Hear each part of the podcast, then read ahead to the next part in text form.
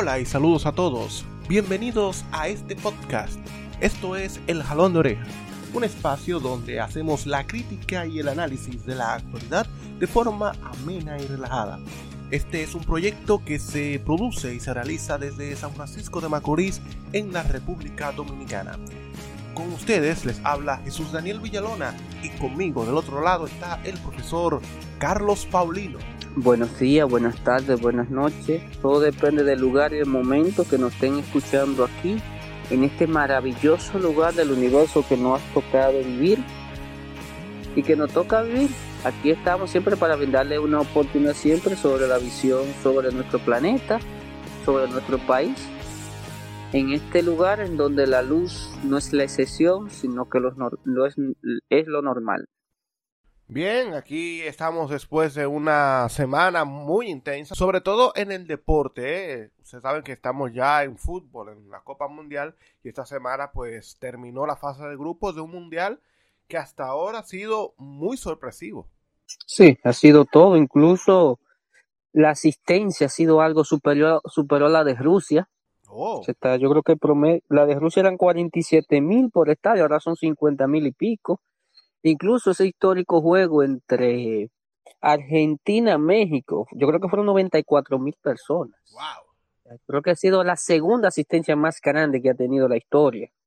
O sea, con todo y toda la crítica que le hicieron, que acabaron y que siguen, porque tampoco no es, desde que ven algo mínimo, le caen encima a Qatar ha sido algo un poquito sorprendente, pero hasta ahora todo ha ido marchando bien. Todo según lo planeado, los precios caros, pero todo ha ido bien. El ranking de la FIFA ha vuelto a fallar porque veo que Alemania no va, Bélgica no va, que eran los que estaban adelante.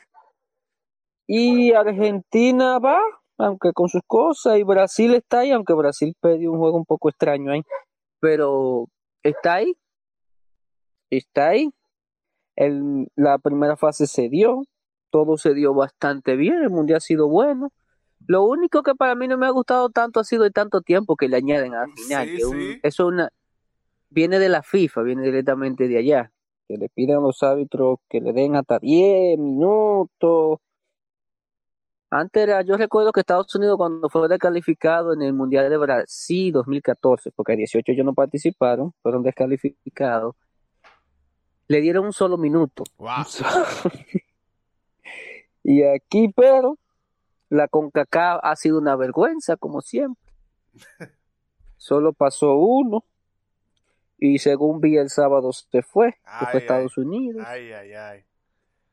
La Copa la Asociación Africana le fue bien porque de cinco pasaron dos, Marruecos y ¿cuál es el otro? Senegal. Mm. Tiene encuentro difícil, ambos, pero algo es algo. Y la que le fue mejor fue Asia, que pasó Corea del Sur, pasó Australia, pasó Japón. Y Irán tuvo, tuvo cerca, wow, estuvo bien cerca de calificar a Estados Unidos, porque solo necesitaba un empate o ganar el juego y pasó 1 a 0, que no fue algo, fue algo casi. Estados Unidos pasó, la CONCACAF pasó en la línea y de. Pero el torneo se ha dado bueno, no ha habido grandes problemas. Vi que en el juego de México, Argentina presentaron algunos problemas entre fanáticos, pero los árabes fueron muy inteligentes y decidieron no llevar bebida, no permitir bebidas alcohólicas en los estadios, porque si no un país que tiene 300 mil habitantes y otra parte que son inmigrantes, que son dos millones y pico, yo no creo que iba a aguantar eso, porque son dos millones de turistas. Pero veremos en este torneo que se ha invertido lo que muchos países te darían 20 años en producir. Ay, ay, ay. Sí, es verdad. Nosotros lo hablamos precisamente en el pasado episodio. Ah, y algo, algo que debo aclarar y que debemos aclarar. Los 6.000 muertos, trabajadores que han muerto, no fueron en edificaciones del Mundial, sino que murieron en las diferentes obras que se están haciendo allá en Qatar. O sea, sí tiene, sí hay, pero tampoco no le podemos checar toda la culpa a las edificaciones del Mundial.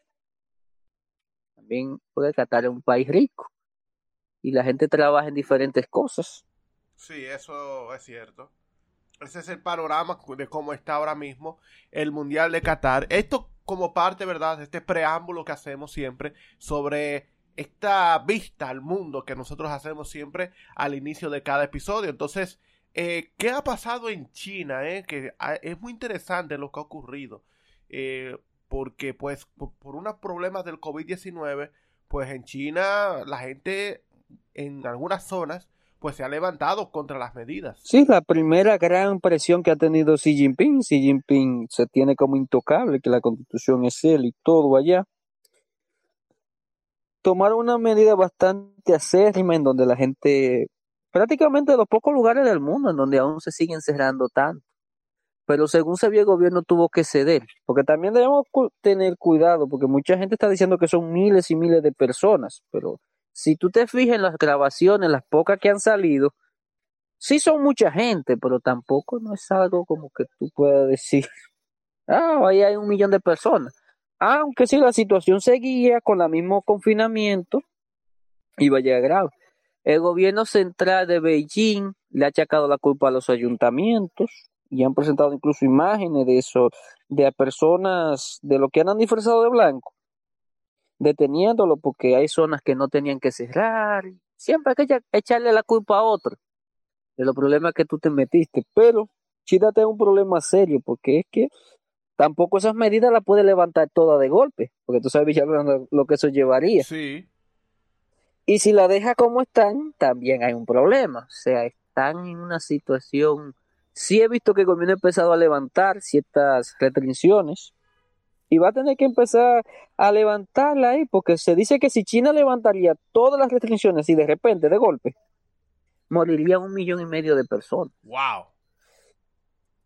Porque China, no, yo creo que por cada 100 mil habitantes tiene cinco camas de cuidado intensivo. El que está mejor posicionado, que tiene un sistema de salud bastante bueno, es Arabia Saudita, que tiene 22. O sea, ahí todo el mundo tiene camas, se puede decir, porque 22 camas mantenerla por cada 100.000 habitantes, eso es mucho. Sí. Se ve poquito, pero una cama de cuidado intensivo eso no es barato. Con razón vi que la mayoría de mandatarios tiranos de África y de Asia Occidental, Oriente Medio, se iban a chequear Arabia Saudita. Ya veo por qué es. ya ha ido muy bien la salud. Ahorita hacen turismo de, de eso, de médico. Pero el gobierno chino ha empezado a ceder, a levantar medidas. Hasta ahora China, el PIB, ellos no van a hacer estimaciones de cuánto va a crecer su PIB, lo cual ya tú puedes ver la situación que está. Entonces el gobierno chino tiene que tratar de ver, porque tampoco no es que está muy bien parado, porque Estados Unidos está esperando el primer descuido para caerle encima. Entonces, tú que tengas un enemigo afuera peleándote, que esperando el primer descuido te caiga encima, entonces de repente te salga un interno, no está el gobierno para eso. Pero sí he visto que están empezando a levantar los confinamientos de manera paulatina. Lo más probable es que decidan aumentar la vacunación y con unos, en unos meses ya prácticamente la mayoría de medidas estén levantadas. Hay que ver cómo se va a levantar a los extranjeros, porque hasta ahora viajar a China siendo extranjero está muy difícil, pues no es imposible se puede llevar hasta dos meses de cuarentena, entonces para quien tiene visa eso no conviene. a mí me sorprende que no se haya vacunado tan masivamente en China, ¿eh? a diferencia de aquí, donde en la República Dominicana eh, ya el 80-85% de la población tiene por lo menos dos dosis, el 65% tiene tres dosis y algunas dosis de refuerzo que se, que se han ido colocando. Eh, pero me sorprende que China la, la tasa de vacunación sea muy baja. Porque el gobierno chino decidió vender, vender y vender y confió en que sus medidas iban a surtir efecto. El problema fue que de repente el mundo se, se abrió. Y ahí volvimos otra vez con el caso del Mundial. El gobierno ha llegado a tener una situación tan difícil que las imágenes de gente andando en la calle, abrazado, dando vueltas, sin mascarilla ni nada, la están censurando en China. Wow. a un extremo fuerte. Y el Mundial entonces la gente está quejando porque en China lo celebran. Entonces, ya tú puedes imaginarte lo que es eso cuando las imágenes de las personas celebrando, el gobierno la está censurando. Está evitando, entonces, el mundo se va dando cuenta porque para eso existen redes sociales, existen cosas y eso le va, por más control que yo tenga, esas imágenes le llegan a la gente. Porque en China hay much, más redes sociales que aquí, pero es controlada por el partido. O sea, ellos tratan de ir un paso adelante. Por eso es que la prensa nacional siempre le va más con la información, porque el gobierno chino tiene un paso adelante siempre, allá en China. Vamos a ver cuando esté en el mundo cómo va a ser eso, pero allí en China gobierno tiene un control sorprendente. Bueno, y ahora hablamos de la visita del presidente de Francia, Emmanuel Macron, en Estados Unidos. Eh, en este fin de semana, de hecho, estuvo por New Orleans, que como saben, pues fue la ciudad más importante de la que fue su colonia en Norteamérica hasta, creo que hasta el siglo XIX, me parece. Sí, que Napoleón se las regaló por unas pesetas, porque New Orleans fue una estafa grande para Francia. Una vez que se apostó un dinero, la gente invirtió y de repente hasta muchos estafadores fueron quebrados. fueron algunos oportunistas que lograron conseguir algo. Entonces ellos siempre queda esa nostalgia ahí. Pero Macron fue a visitar y a demostrar algo que todos sabemos, y es que Europa ya se ha vuelto un parque de atracciones la competitividad está bajando, están acusando a, Estados Unidos de hacer lo mismo que hace China y que no son leales, no son leales en el comercio como si Estados Unidos lo fuera alguna vez. Están ahí tratando de ver. Estados Unidos dijo que quizá pueda llegar a un acuerdo, pero que verá. Pero ya todos sabemos todos y todas sabemos que el dinero ya se está moviendo a la zona Asia-Pacífico. Cuando digo Asia-Pacífico es África, porque África, eh, eh, o sea, Indo-Pacífico, perdón. La zona Indo-Pacífico, que está la parte oriental de África y toda Asia, ahí es que está la población mundial, en donde está el comercio, está creciendo de una manera sorprendente. El dinero y todo se está invirtiendo allá. Incluso la compañía más grande de teléfono del mundo está allá que no son los celulares que venden aquí. O sea, está allá, que ni, la página ni tiene página en inglés, que es una página china. Oh, tiene algunas cositas. ¿Esa es Xiaomi eh, o no? No sé, yo sé que está allá, la que vende más celulares del mundo, y está allá en, China y solo está concentrada en el mercado de Asia. Ya tú puedes ver la, la magnitud de eso. Entonces Estados Unidos ya ha puesto su mirada hacia allá y un poquito hacia América, pero hacia Europa con respeto, yo te enseñé a ti lo que estaba diciendo el general Miller, que le está pidiendo a Ucrania que negocie con Rusia. Entonces, ¿qué eso te está diciendo a ti? Bueno. cualquier día de esto, porque el armamento que llega ya es Europa, es de Estados Unidos. Entonces, Estados Unidos ya Europa no lo ve como antes. Digan lo que digan, Europa no. Y no tiene esa tasa de crecimiento que se tenía. Sí hay un desarrollo humano bueno, pero no tiene una tasa de natalidad buena. Entonces ya eso se vuelve una carga. Por eso es que muchos, principalmente los comerciantes, no la persona buscando mejor vida. Los comerciantes ya ven con buenos ojos el mercado asiático y el, africano. Ya Europa, lamentablemente, va a quedar en el va a ir quedando un poquito en el olvido y va a tardar muchos siglos para poder volver a ser lo que fue una vez.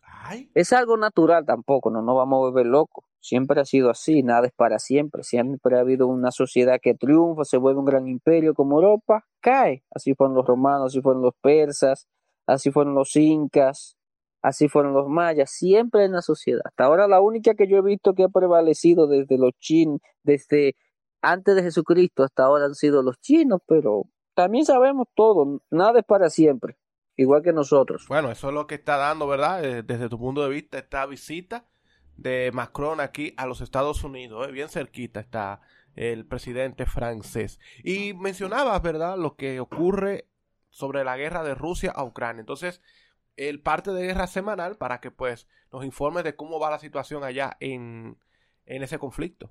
Sí, hasta ahora la zona como natural se está concentrando en Donetsk. La Rasputiza ha relantizado todo. Hasta ahora Rusia se ha concentrado, tiene la ofensiva, aunque parezca increíble ahora, sobre la zona de Bakhmut. Es una ciudad pequeñita, que no tiene mucho sentido. Pero hay que ver que no es Rusia como tal, sino el grupo Wagner. Wagner, no sé si lo han escuchado hablar, grupo de mercenarios que tiene Rusia, que igual que Estados Unidos, en Estados Unidos le llaman contratistas, pero allá ellos tienen un grupo ahí trabajando, el grupo Wagner ha contratado a muchos presos rusos y ya eso es carne de cañón y tiene un hostigamiento fuerte, parece que quiere destacarse un poquito más en el ejército ruso. Hasta ahora se están organizando ahí. La situación es un poco calamitosa. Rusia ha recuperado, ha conquistado algunas pequeñas zonas, pero son entre pueblos de 50, 100 casas. Una, una cosa grande. Y el objetivo de, de tomar Donetsk, vamos a ver, porque Hace tiempo se estaba diciendo de una contraofensiva ucraniana, que ya era inminente, se decía que era por Zaporilla, ya pasó el tiempo, no se hizo nada. En una dicen que por Luhansk, en donde Rusia tenía un franco muy débil por la zona de Kharkov, pero hasta ahora se ha visto la zona como más o menos estable. Otro dice en la zona del río Niesper, por donde desemboca allá abajo, pero una zona, si Ucrania decidiera iniciar por ahí para hacer una cabeza de puente, Rusia se sentiría encantada, porque una zona como de 4 kilómetros de ancho, hacer un puente en una zona que desemboca, es un pequeño desierto la zona que se inunda con facilidad, según yo estoy viendo, un metro sobre el nivel del mar. Nada más tendrían que romper una presa allá arriba. O sea, no es una zona que sea muy aconsejable para hacer algo sería algo muy arriesgado. Muy, muy arriesgado. Para lo menos para Ucrania. Si lo quieren intentar, veremos. Ah, Ursula von der Leyen cometió un error garrafal. Dijo que Ucrania ha tenido más de 100.000 bajas, lo cual es mentira por una sencilla razón donde matan una persona en combate, hay entre 4 a 5 heridos. O sea, son 5 bajas. ¿Qué ejército del mundo va a aguantar 500 mil bajas? Imposible. Ya Ucrania hubiera estado. Así también cuando Ucrania dijo de las 100 mil bajas rusas, dime, si el ejército son 250 mil, más o menos, ¿cómo iba a aguantar eso? Y eso es siendo lo estimado, porque por lo general son 10 personas que hieren en batalla. Y muere uno o dos. Tampoco no nos vamos. Entonces, salieron ahí a hablar y cosas, pero tampoco no. Por eso que digo que con las estimaciones hay que tener cuidado. Y hasta ahora, Estados Unidos dio una cifra más o menos que dijo, no dijo la cantidad de muertos, sino que dijo que ambos bandos tenían 100 mil bajas entre heridos, muertos y desaparecidos. Y está ahí. Porque, por ejemplo, cuando tú llegaste a escuchar hablar, por ejemplo, Villadona de Isium, cuando Ucrania la conquistó, la reconquistó. No, no. Isium es la zona principal que controlaba de Kharkov en Ucrania. Entonces, se descubrió una tumba, no sé, creo que de 200 personas enterradas ahí. Entonces, cuando estaban hablando, lo mismo de Castita que le dijeron a la prensa que estaba ahí, pero la prensa no lo subió a, la, a, la, a los medios, sino yo lo vi en una entrevista que le hicieron a una periodista de allá, que dice ella que ella le dijo, mira, aquí hay muertos de bombardeo, aquí hay muertos de combate, aquí hay muertos de tortura, pero también hay muertos naturales, o sea, de muerte natural. Entonces, hay que ver, Ucrania tiene que promover lo más que pueda, pero por lo menos ya la parte militar de Estados Unidos está pidiendo una negociación. Y cuando tú ves eso es que algo está. Se dice que va a haber una ofensiva que se va a estancar todo ahora en diciembre, por el invierno, se dice. Pero veremos, se dice que será en noviembre, en, perdón, en febrero, que habrá una ofensiva rusa. Decían que hay una hora en diciembre de Ucrania, pero no sé, tal vez se dé, pero yo por lo menos la los canales que veo rusos y ucranianos no veo como que estén concentrando fuerza por algún lado. Y Rusia ya no está en su punto más débil, lo cual ha sido un desperdicio muy grande para Ucrania. Bueno, qué problema con este conflicto. Esperemos que a ver si, ya no sé si en este año va a dar tiempo, eh, pero ya el año que viene se deberá alcanzar un acuerdo y ver cómo termina este conflicto, porque ya con lo que hemos pasado y las consecuencias que ha traído, pues no, no aguantamos más, hay que decirlo ya. Estamos hartos de, de ese conflicto que, pues, los principales perjudicados son la población. La gente civil. Sí, porque Ucrania está apagada. No sé si tú lo has visto Villalona, los mapas que han enseñado. Ucrania está apagada y es invierno bien. Y Rusia está atacando la zona eléctrica. Y ahorita va a empezar a atacar la zona también de trenes y carreteras. Cuando ataque el sistema de tren y de carretera, olvídate. Que la gente va a empezar a correr. Incluso se está hablando de la evacuación de Kiev. Aunque no sé por qué quieren evacuar Kiev y no evacúan Kharkov, que sí está eh, con riesgo de otra invasión rusa. Pero ya veremos. Ya veremos. Nosotros ahora pues vamos a aterrizar ahora aquí a lo que es a nuestro patio, la República Dominicana, y vamos a hablar de temas que sonaron bien fuerte durante esta semana. Quédese con nosotros en este podcast El Jalón de Oreja.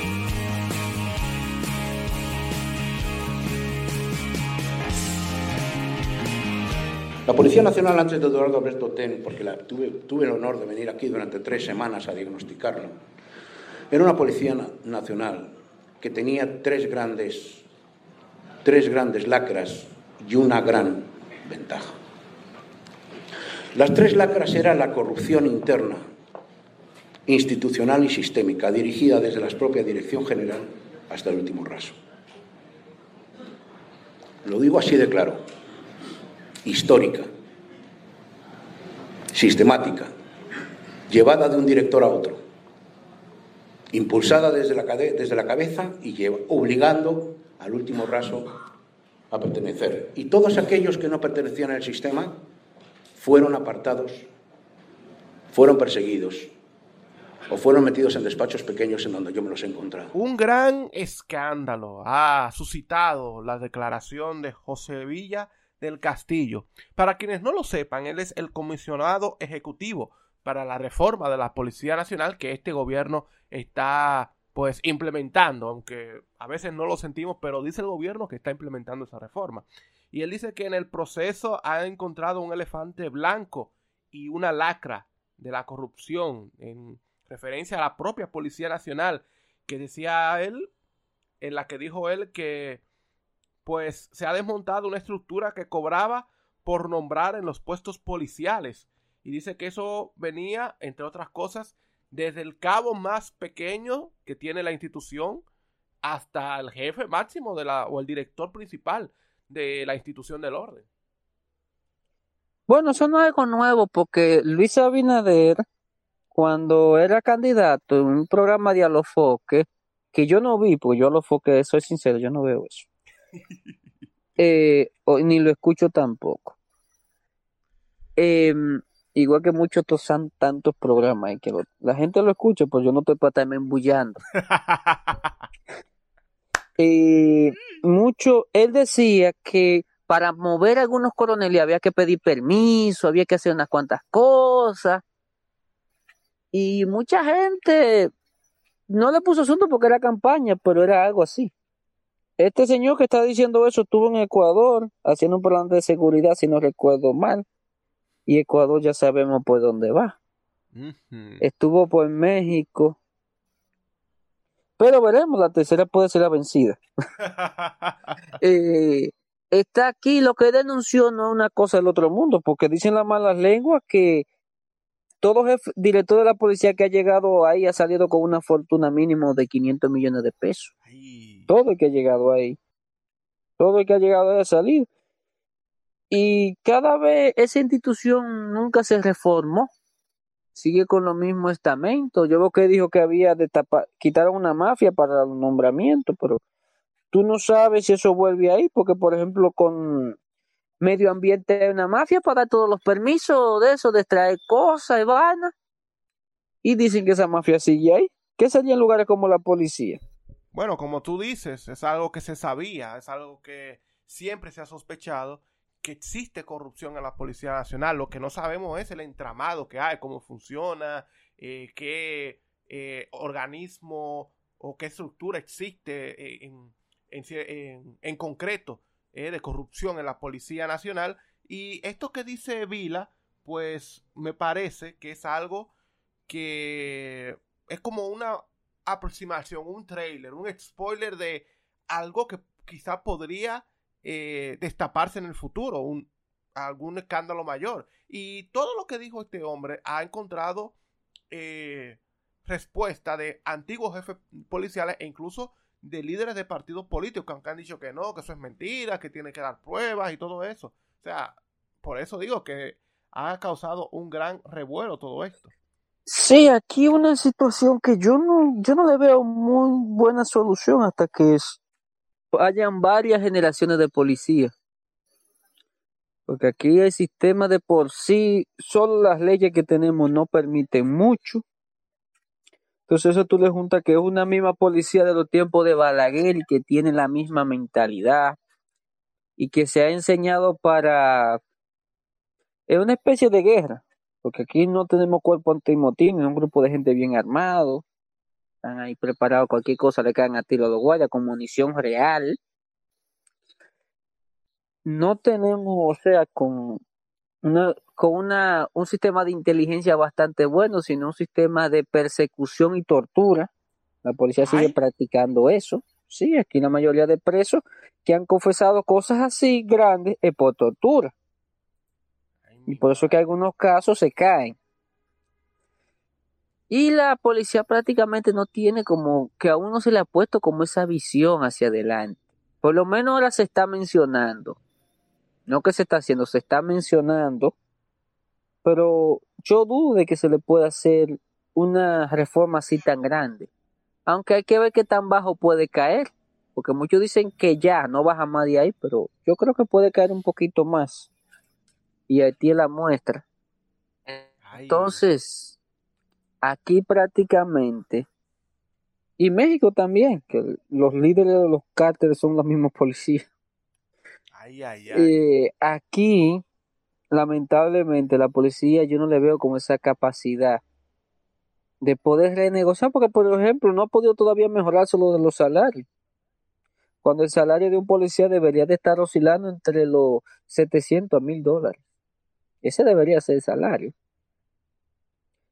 Y ciertas posibilidades, ciertas cosas. Porque mucha gente cree que eso es porque el gobierno es malo, las autoridades son malas. No, ellos le dan ese salario a esos militares para así poderlo corromper más fácil. Oh. Sí. Porque una persona que tenga un buen salario y tenga todo, ¿va a ser fácil de corromper? No. Entonces, si lo incentiva, y lo va teniendo un cierto control. Entonces, así, es que, así es que va, porque yo el dinero que le ponen a los policías como una persona semi voluntaria, como un voluntariado que tú haces. Y con todo eso te estarían pagando poco. Entonces la policía no tiene, o sea, aquí la policía no, no se le ve. Y además en esa reforma las demás fuerzas eh, políticas no han colaborado. Para que tú veas por dónde va esto que si vuelve el PLD o la Fuerza del Pueblo, no dude que todos lo echen para atrás. Y donde tú no ves compromiso, así es muy difícil que se pueda lograr algo. O sea, que han dejado al gobierno solo en, esta reforma de la policía. Sí, está ahí. Prácticamente ahora con lo que dijo ese señor, que creo que es técnico, eh, no ha presentado, no, yo lo que han dicho es criticando y los jefes de algunos habló, hay uno por Twitter, Fermín creo que fue, señor que tiene tanto pasado, habla, hablando, hablando cosas. Por ejemplo, ahora apareció de que habían matado 25 personas en los últimos dos meses la policía. Yo me lo encontré poco, pero apareció eso. Porque aquí prácticamente la única manera que se ha enseñado a los criminales es que la policía los mate. Y eso que todavía los, criminales aquí no se le han, ¿cómo le digo? no sean, no se han vuelto contrario a la policía. Todavía los criminales le tienen miedo a la policía, aunque parezca increíble, le tienen miedo. Y se pueden contar los lugares que han desafiado a la policía. Y los lugares que han desafiado a la policía no le ha ido bien. Y entonces hay que ver, Porque cuando hay que ver cómo va a ser eso si llegamos a ese momento que ya los delincuentes se sientan igual de tú a tú con la policía. ¿Hacia dónde va a llegar eso? Porque aquí una vez que llegó, incluso recuerdo yo, creo que fue en el 2005, 2006, en San Francisco, que mataron, aquí en San Francisco mataron a un delincuente y lo sacaron del hospital, tiraron tiro en la libertad. O sea, esa situación no está ahora. Sí se dan problemas, pero eh, se dan problemas entre los delincuentes. Pero entre delincuente y policía tú no lo ves. Tú no lo ves todavía. Bueno, todos sabemos que no se da porque muchos de esos delincuentes son policías. Entonces, es un problema porque es otra. Siempre que agarran una banda grande aparece algún militar ahí dentro. Entonces, el gobierno, no, yo no le veo como esa capacidad de visión hacia transformar eso. Por más que diga, puso una comisión, la comisión de personas respetadas, hizo algo ahí, no hicieron público lo que se dijo ni nada de eso, ya, ahí quedó. Y por eso es que Vila del Castillo pues está diciendo lo que dice, porque, o sea, él, define el proceso que es una lucha contra la corrupción, todas las reformas que está emprendiendo el gobierno contra eh, esa corrupción en la Policía Nacional. Sí, porque es una corrupción ya que está ya está prácticamente pegada en los huesos de la policía y es algo que como en eso sí tiene verdad está desde un simple cabo no desde un cabo desde un estudiante ya de las academias hasta el director de la policía está todo de alguna manera. Ya está ahí. Entonces, cuando tuve esa situación así, no le ve como esa visión. No, no le veo como un progreso. Quizás se pueda lograr, porque vi que en Honduras se lograron algunas cosas, en Nicaragua, antes de que Daniel Ortega volviera las cosas un problema peor, las cosas mejoraron con la policía, pero para eso se necesita un ordenamiento, hay que ver qué puede ordenar, porque por ejemplo no pueden sacar todos esos policías y mandarlos fuera. Una de las cosas que provocó que en México la situación se volviera peor fue el caso de Felipe Calderón, que le llegó la lista, que creo que eran 100 mil militares, estaban involucrados en casos de corrupción ligada al narcotráfico. Lo despidió de golpe a todo. ¿Qué ustedes creen cuando esa gente se vieron en la calle? Que nada más sabían hacer policía y extorsionar y delincuentes iban a hacer lo mismo. Y por eso se dio, ya se volvió, llegó un momento que la cosa es irreversible. Totalmente irreversible. Hay países que esa medida funcionó un poquito como en Georgia, pero fue que en Georgia lo agarraron todo preso y lo llevaron. Con la loquera de Billy Pero en México no funcionó para nada. En México la cosa, México ahora está casi en una guerra civil algunas cosas, por más que lo pinten, qué cosa, está así. Y aquí, si sacan todos esos policías y los mandan a la calle, a eso es que van. Entonces el Estado también tiene que pisar fino para dónde que va.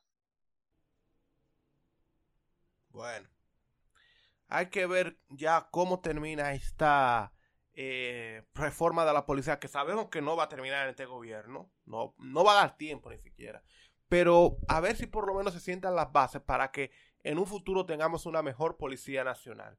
Y que esos agentes que están ahí para hacer bien su trabajo, pues sean los que eh, den el carácter y la forma a esa futura Policía Nacional.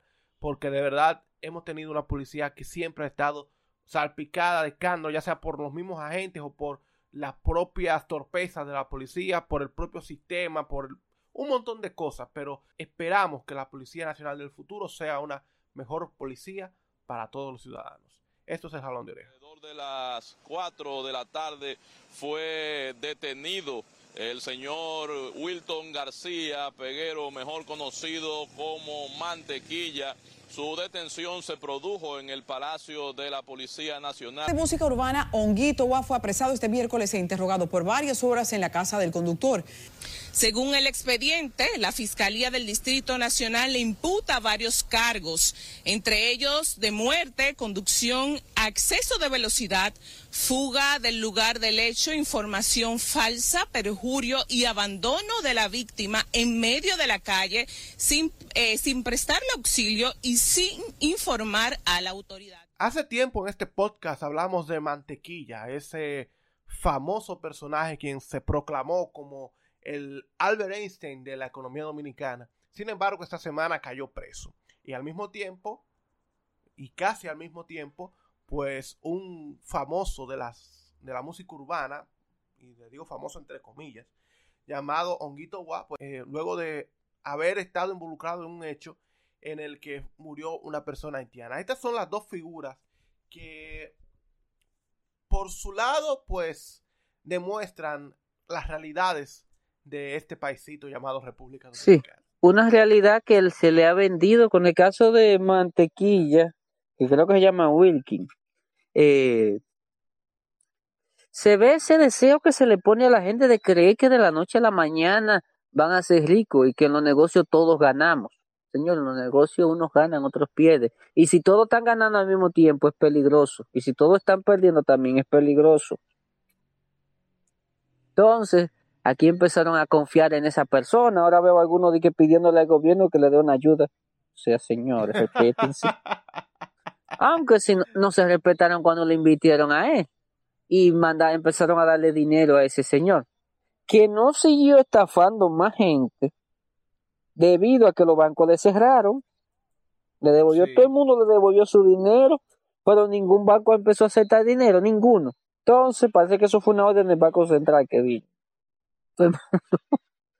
Entonces ahí el negocio se vino abajo. Es que el negocio de Wilkin García Peguero, el nombre de mantequilla, pues no estaba regulado en ningún lado. Entonces cuando tú metes a invertir dinero así, ¿verdad? Como que en un negocio sin tener ningún aval, entonces tú vas a tener un problema. Eso es más o menos lo que ha pasado aquí en San Francisco con el caso de la moneda.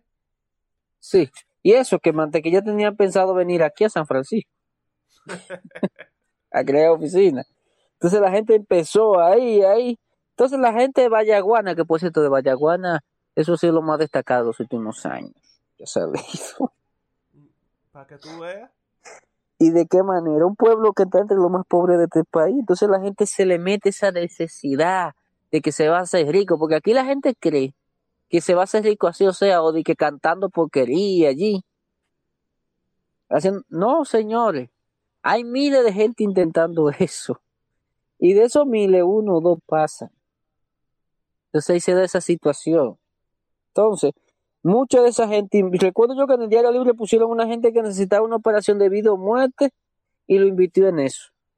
Oye, Y, andaba, y andaba ahí dando vueltas. Entonces mucha gente puso a invertir porquería. Entonces, ella al principio dijo que cuando la mamá se le, la madrata se le mató con otro ahí, el dinero lo habían llevado. Eso no resultó. Ahora está diciendo que si no lo sueltan, él no, no va a poder devolver dinero. Pero ahí está, ahí está cogido. Lo trancaron con ese señor ahí, que por cierto yo no he escuchado ni la primera cosa de él, pero sí de los escándalos. Yo he escuchado miles de escándalos, siempre un escándalo, pero una sola de ellos no he escuchado, lo cual es muy extraño. Y me atrevo a apostar que la mayoría es así. Suena más por los escándalos que hace que por otra cosa. Ah, precisamente de ese señor de quien tú hablas es Honguito Was, cuyo nombre es eh, Elvis Manuel Santos. Él comenzó siendo una especie como de acompañante de estos artistas urbanos que sí son, ¿verdad? Que se han pegado, que han tenido una trayectoria en la música urbana dominicana que todo el mundo sabe que es muy variada porque hay de todo en la, de ese artista urbano, Rochi RD. Y ahora pues eh, eh, lo estamos viendo involucrado en este tipo de cosas y eso muestra... ok.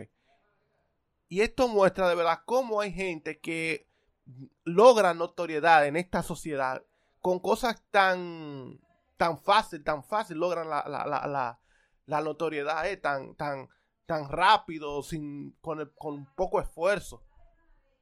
Sí, porque ahora vive una especie de sociedad líquida, según creo que es Slavoj Zizek, famoso filósofo eslova, de Eslovenia.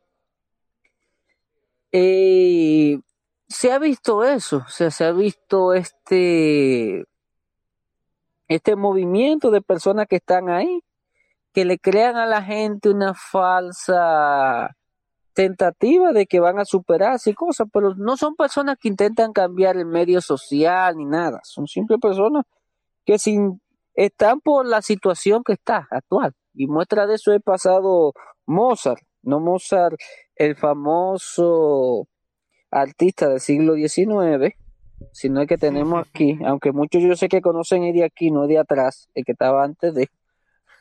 Pero, o sea, porque se ligó a lo político actual, al sistema como tal. O sea, son personas que no le interesa cambiar el sistema, no le interesa, lo, único que están es para, como dicen ellos, para ganarse su cuarto. Y eso es lo que esta sociedad ha aprendido para ganarse su cuarto, vea que mantequilla. Todo el mundo le dijeron que no haga eso, que no haga eso. No, yo me tengo que ganar mi cuarto como sea. Y me tengo que hacer rico, porque esa es una de las de, este capitalismo que tenemos aquí, una desventaja muy grande. Que a la gente se le ha enseñado que la única manera es consiguiendo 100 o 200 millones de dólares para usted ser feliz de esta vida. Lo único. Pero usted no necesita educación en finanzas, usted no necesita educación para nada, o sea, ya, Simplemente se lo tiene que ganar. Por eso que la mayoría de esos raperos que usted ve ahí, después de 20 o 25 años, de cada 10 de ellos, apenas uno usted lo ve viviendo bien y los otros andan como piperos en la calle o están muertos. Lamentablemente es así. Y tampoco con los raperos, en esos que están ahí, no se da una situación muy diferente a como se dio con los merengueros y se ha dado con muchos bachateros. Los bachateros de los años 80 tuvieron un boom como los raperos ahora. ¿Y dónde están la mayoría de ellos? El pobre Zafiro fue de la... Salió yo no sé cómo. y el mismo Alex Bueno, que veo que pegó otro otra vez. Entonces, se da, entonces estos muchachos más, estos jóvenes que todavía tienen una educación peor, como la recibieron sus padres, ¿qué se puede esperar de ellos? Entonces, no se le ve. Entonces, eso mete mucha mentalidad y de alguna manera hasta incentiva a la gente a que se vaya de este país. Tú te estás encontrando gente que te están diciendo que se van de manera ilegal. Que la vuelta por México. Y como la gente de aquí no sabe geografía, ni saben nunca en su vida, apenas saben un chile de Salvador por Monseñor Romero y ahora por Bukele. Resulta que la mayoría se están yendo a Honduras porque Honduras no necesita visa, ni, ni El Salvador. Mucha gente está cogiendo esos vuelos allá y suben de ahí a México. Porque a México conseguir una visa tampoco no es tan fácil. Entonces mucha gente está migrando hacia allá y es prácticamente por incentivado como es. Por ejemplo, mucha de la gente que está por mantequilla, yo me atrevo a apostar que tenían juntando ese dinerito para irse ahora. Ay, ay, ay.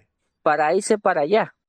Porque allá están diciendo que van a progresar y a mí me están contando familiares que están allá que hay personas que se están suicidando en los que cuando lo llevan allá. Porque resulta que cuando llegan allá, por lo general entran a Texas. Texas es un estado de los más conservadores de Estados Unidos, para que la gente ya vaya sacándose de eso. Entonces lo están mandando todito para Nueva York.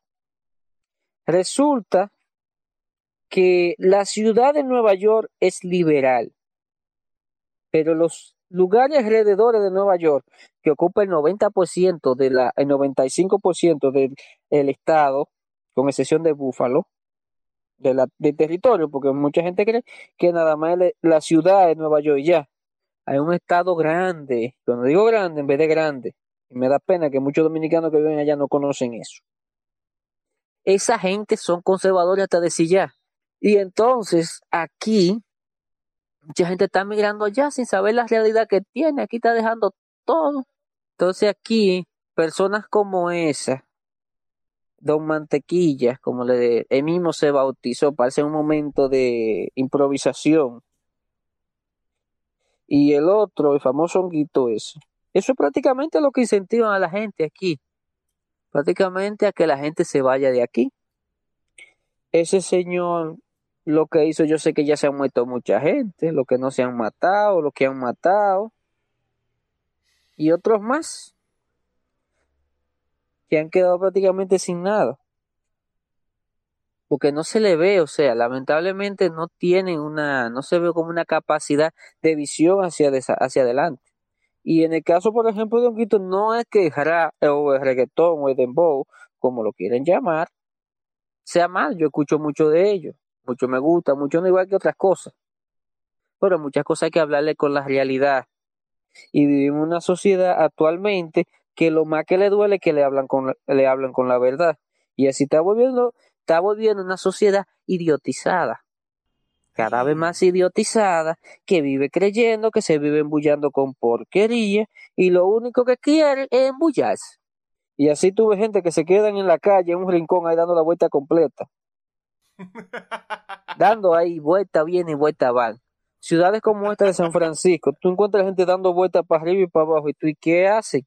Y lamentablemente lo que mucho de esta gente está mostrando es eso, esa sociedad que está ahí, que no le está importando para nada el otro, lo cual es muy peligroso. Y lamentablemente los grandes negocios del mundo y todo se está basando en la confianza.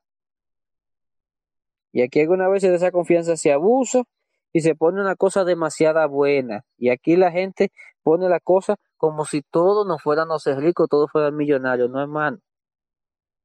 Los negocios se ganan o se pierden.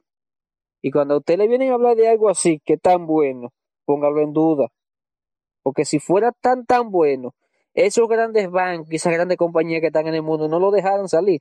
¿O tú crees, Villalona, que si mantequilla fuera tan bueno como dice él, JP Morgan lo hubiera dejado aquí? No, se lo hubiese llevado. O HBC, que aquí la gente ni sabe quién son. Pues son los dueños de este mundo. O sea, hubiera, iban, a iban a estar dando vueltas aquí. nadie se hizo rico así por así. Y esa misma gente, Bill Gates, Soros, esa gente se han caracterizado por explotar a su empleado y esa gente que si tú trabajas con ellos en tu vida, vuelve tú otra vez a juntarte con una gente así. Y aquí lamentablemente la competitividad la hemos perdido. Lamentablemente este país no tiene competitividad y cuando vamos al extranjero vamos a hacer trabajos que nadie quiere hacer. Y esa gente que está migrando y está marchando allá, sepan que la mayoría de trabajos que están haciendo de aquí a 20 a 25 años, cualquier maquinita lo va a hacer. ¿Cómo es? Peluquero, vender en un colmadito. Eso, eso no es que dique, eso todo. Todo eso, su cajero y todo, tú vayas a tu supermercado y tú cogiendo y la máquina indicándote cuánto tú llevas. Y como va, no se va a usar efectivo, tú mismo te lo va a descontar y la gente tiene que estar preparada para eso, pero aquí lamentablemente o nuestra sociedad latinoamericana aún no quiere despertar y quiere quedarse todavía en ese sueño del llamado siglo XVII. Esa es nuestra realidad que vivimos y que se reflejan estos dos personajes que han sido noticia esta semana, y eh, el tal Mantequilla, que de, de quien ya habíamos hablado en otro episodio, pero como cayó este hombre esta semana, hay que hablar de él y por supuesto va a seguir generando noticias. Esto es el jalón de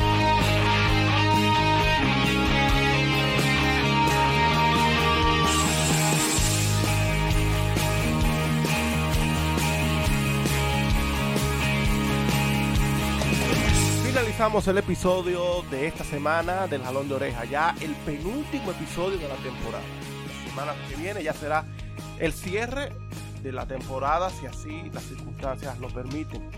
Nosotros les agradecemos, como siempre, el haber estado con nosotros, a esa masa de público que siempre nos ha acompañado. Y la invitación para la próxima semana, pues para que nos acompañen en el cierre de temporada de este podcast El Jalón de Oreja.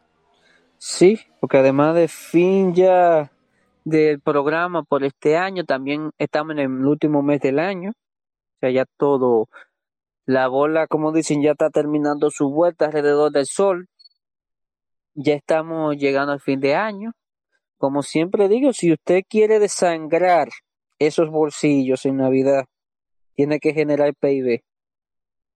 Si usted no generó PIB, no va a, no va a poder desangrar los bolsillos. Y sé que los comerciantes están muy ansiosos por eso.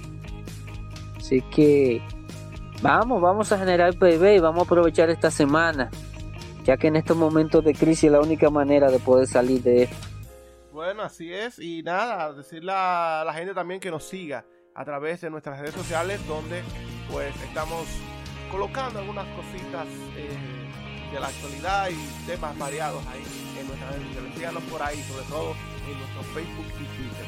Y nada, será entonces hasta el próximo episodio de este podcast, El Jalón